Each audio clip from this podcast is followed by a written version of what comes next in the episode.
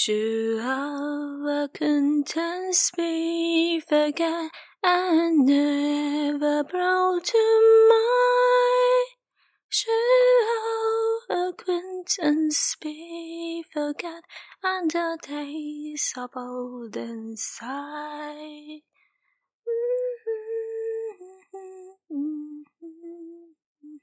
啊，你问我干嘛突然开始唱歌？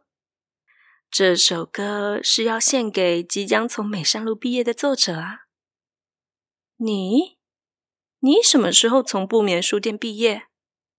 我看看啊，你的毕业期限是永远哦。你不是说好要在不眠书店里面听阿娇说故事，一直到永远？永远吗？好啦，靠近点，故事要开始喽。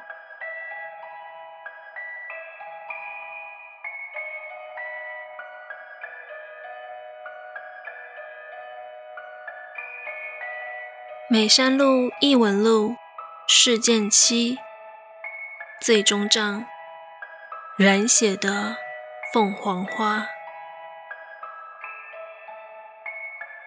妈妈接了一通电话之后跟我说：“我们搬回屏东外婆那吧。听你二舅舅说，他河谷开了一间 KTV。你国中毕业后就先去那里当服务生帮忙吧，薪水也不少。你就先休学一年，帮妈妈赚点钱，还你爸爸欠的债吧。”况且讨债的一直来吵，对邻居他们也不好意思。你哥哥要在高雄租房子，妹妹就转到外婆家旁边的学校念书吧，刚好跟表弟表妹他们一起，也好有个照应。而且妈妈也付不太起你高中的学费了。怎么样，帮妈妈一个忙吧？啊？这是妈妈第一次求我，我也不好意思拒绝。虽然在这恐怖的地方，从国小住到国中毕业，有许多的怪事发生，但同时也有许多令人怀念的回忆。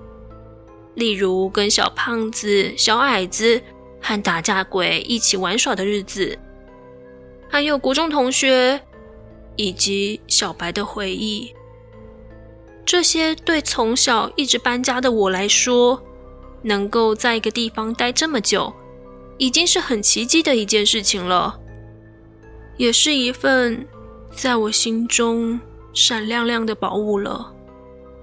于是，我跟妈妈答应说：“好，但是只有一年哦，我还想念书。”妈妈说：“嗯。”那这里就住到你毕业后，到时候租约刚好到期，押金也拿得回来。八月我们就搬到屏东外婆家喽。我看到妈妈在爸爸又跑掉后一连串事情下来，她终于有了笑容，我也跟着笑了。但是自从说了搬家这件事情之后，我们家又开始有大大小小的血光之灾。一开始是妈妈切菜切到手指，伤口很深，流了很多血。然后是妹妹踩到生锈的钉子，穿过肉也流了很多血。连哥哥也发生交通小事故，把膝盖撞裂了半月骨，开刀修复也流了不少的血。至于我嘛，则是在后院添木材烧洗澡水的时候遇到了饭池茜，也就是眼镜蛇。我整个吓到逃走，还被木材绊倒，头去撞到后院的墙，也流了不少的血。我就猜想，又是他来了吧？是不是我们要搬走的事情被他知道了？但我们还是会滴一些血到地上，以供他取用，把欠他的还他。那阵子，我们家都极力小心的保护自己，不要让自己出很大的意外。但是越接近我毕业，越接近八月，我就做越多的噩梦。没错，就是他，就是那个干尸，那只魔。他每隔几天就会来到我的梦中说：“你们要搬走了，我吃不到了。”虽然每次吃完血，他就越来越有肉，已经快要看不出来他是干尸的样子了，但我仍知道那个就是他没有错。一梦见他，我就会拿干爹给我的白 T 穿着睡。我想，虽然还是会梦到，但是如果被攻击的话，白 T 应该多多少少有护身的作用吧。至少我是这么认为的。有一天晚上，我到房子右边的侧路捡木材，就是之前树被砍掉的那边。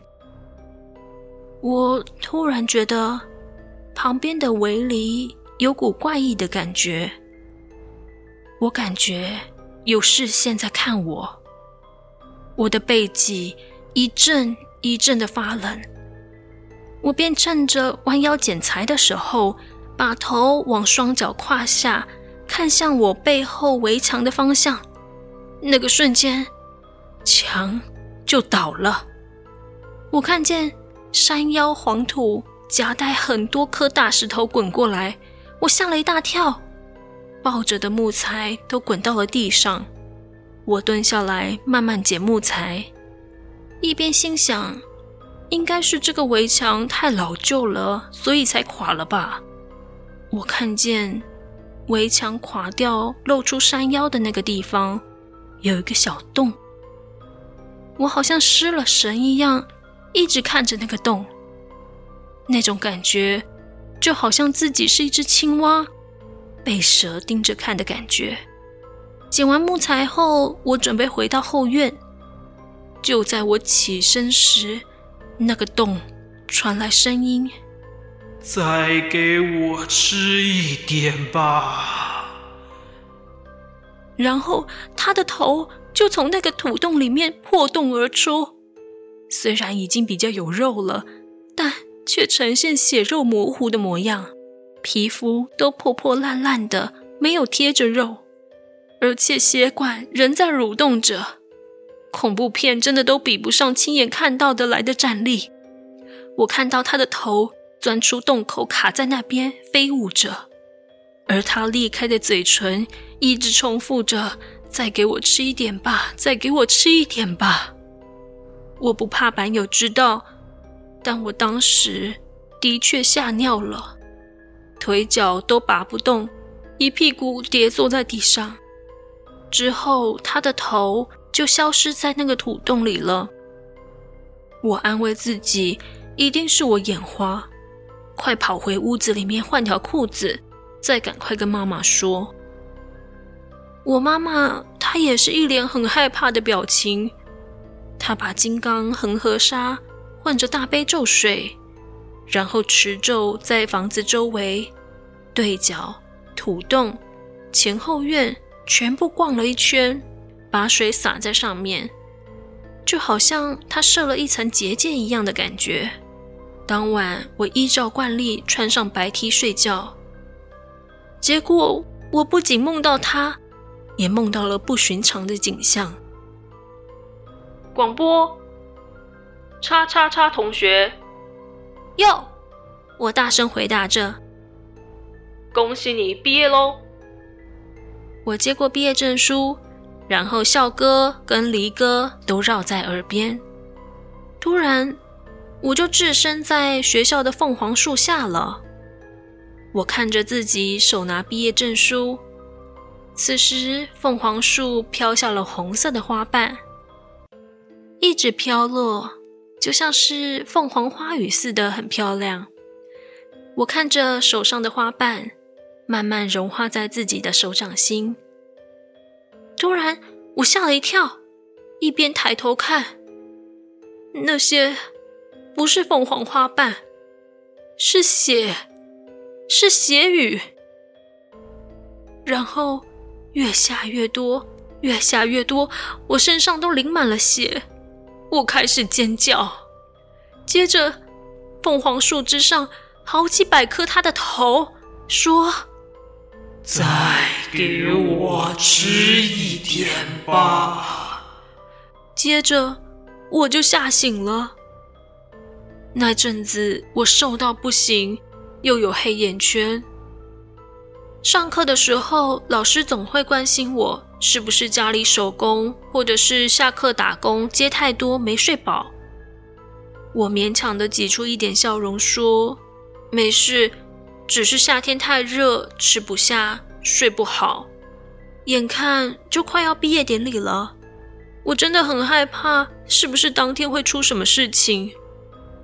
我看妈妈好像也不好过。”似乎她也一直梦到那只魔。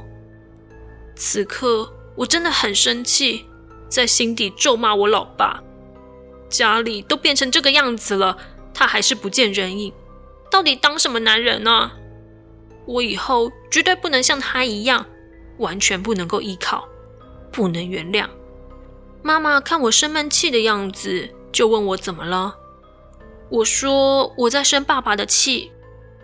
妈妈说：“唉，这是我们欠他的，而且这也是一种借镜啊，可以让我们从负面中学习，不要重蹈他的错误，也让我们能够学习接受。”妈妈讲了很多，但是我都听不进去，便借口骑着脚踏车跟小胖子他们出去逛夜市了。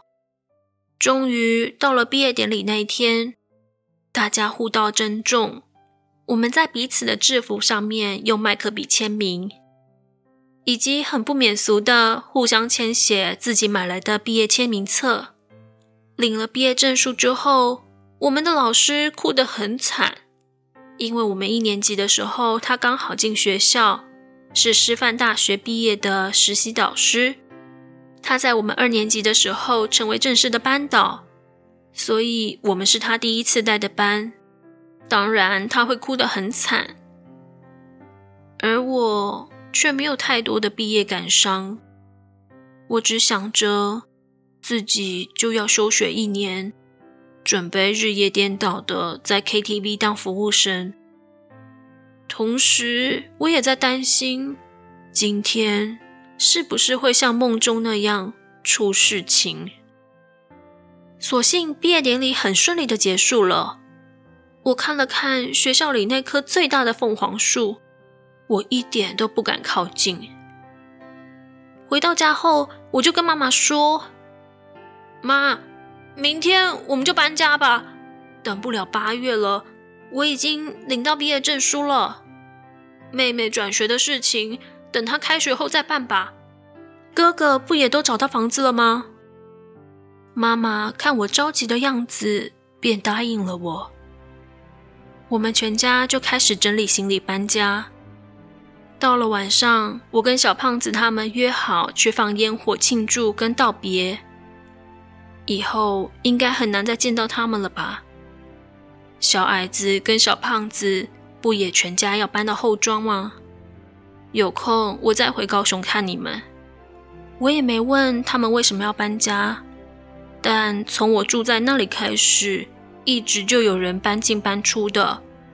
我猜想他们也遇到了什么怪事吧。打架鬼说：“哎，要是你在屏东有人欺负你，你跟我说，我冲去打死他。”小矮子说：“哎呦，放假要常回来高雄找我们玩哦。”小胖子说：“少了你们跟我一起看布袋戏、打电动，我都要瘦了啦。”我们全部笑他说：“你要瘦哦，下辈子吧。”我们放着铁树开花跟冲天炮，我的暑假似乎还没到就已经结束了。我回到家后很累，结果忘记穿白 T 就睡着了。他又来了。这次我鼓起勇气骂：“你放过我们好不好？你再这样，我就不客气了。”我把我会的三字经全部骂进去。他似乎怒了，往我站的方向爬过来。我拔腿就要跑，却跑不动。他抓着我的腿，仰头看着我说：“再给我吃一点吧。”我整个吓醒，赶紧打开衣橱，想要拿白 T。衣橱里面突然飞出他的头，我吓倒在地上。当他要飞到我这边时，我又醒了。原来是梦中梦。我很担心自己是不是还在做梦，就掐了自己的大腿一下。啊、呃，会痛。应该是真的醒了。但我看见我的腿上都是血，原来是从我的鼻子流出来的。我流了好多好多鼻血，流得我身上跟枕头都是。那个时候天已经泛白了，我索性就不睡了，到浴室洗我身上、枕头还有凉被上面的血。我一边洗一边哭。很丧气的咒骂：“为什么我不能对他怎么样，还非得要受这种惊吓？”吃完早餐后，我们就把装箱的行李都推到前院，等搬家的货车来。妈妈在跟对面公庙的阿婆道别，感谢她多年来的照顾。这时，我问哥哥说：“哎，没呢？”我哥说：“嗯，不知道啊。”他刚刚不是还在骑脚踏车吗？我房子里都找了一遍，都找不到我妹。我甚至还跑去四楼看，但那里只有阴森斑驳的油漆、空荡的房间跟潮湿闷热的空气。于是我又跑去街上找，只看见小胖子，他气喘吁吁的跑来说：“你、你、你妹，你妹她。”小胖子跟我说：“我妹妹卡在上坡旁山崖边，就是以前废弃箱型车那边。虽然高度不高，但是离地面也有个两三层楼的高度，而且山崖下面都是废弃钢筋，掉下去的话，身体会被刺穿的。”我很担心的牵了脚踏车，飞奔到山崖边。我看见我妹的脚踏车。跌在山崖的转弯处，打架鬼跟小矮子对我大喊：“这边，这边，快点！”我立刻丢下脚踏车，然后看见我妹就卡在山崖边，还好他的衣服勾住了坏掉的水泥栏杆，整个人悬挂在崖边，晃啊晃的。他也没哭，也没讲话。就像是失了神一样的，两眼瞪直看着前方。崖底下的农夫们看到直喊：“夭寿哦，这谁家小孩啊？”我们四个一起把我妹拉上来，我生气的甩了我妹一巴掌：“你是怎样啊？”我妹抖了一下，醒来说：“啊，哥哥。”怎么了？怎么了？你刚刚差点从这边掉下去！我大声的斥责着妹妹。我妹看了一下山崖下面，吓得直发抖。他说：“我、我、我、我、我、我刚刚在家前面骑脚踏车，我没有骑到这边啊！我、我怎么会跑到这里啦？”嗯嗯。嗯，看着我们四个人，他讲着讲着，很无辜的哭了。我说：“好了好了，没事了，没事了啦，我们赶快回家吧。搬家的货车快要来了。”小胖子他们都直呼：“刚刚真的是太危险了，要不是我们刚好打电动回来，又马上看到，不然……”你妹可能就掉下去了。谢谢你们，我说。谢啥？都老朋友了。虽然我们都还是小鬼，但是也是从国小一起长大的啊。小胖子他们笑着说。但此时我的心思已经是飞到不知道哪里去了，只是想着，这会不会又是他搞的鬼？竟然直接想要人命，这实在太可怕了。没多久，搬家的货车就来了，司机下车把我们的行李都推上车，小胖子他们也帮忙搬，一下子就弄好了。他们还陪我去干爹那边拜拜。也跟我一起看小白最后一次，最后还搜刮了许多庙婆的糖果。庙婆对我说：“到了屏东也要加油哦。”嗯，我会的。屏东那边的庙宇也有关公，我想到处都是干爹，我在屏东也是可以拜干爹的。回到家之后，我妈去买了剉冰，请大家吃。跟小胖子他们道别之后，我们就上车，朝着屏东出发。看着住了好几年的美山路，要离开时，我的心情很复杂，有不舍，又有一种终于可以逃离这里的那种矛盾感。而且，我们越是开车离开那条巷子，越往山下走。越往市区，朝着屏东大桥前进，我越是好像在耳边听到：“你们走了，我再也吃不到了，再给我吃一点吧。”我把整个住在那边几年间发生最怪、最可怕的事情，都浓缩在这七篇故事里了。感谢所有推文的大大们给我的支持，让我写完这些真实的回忆。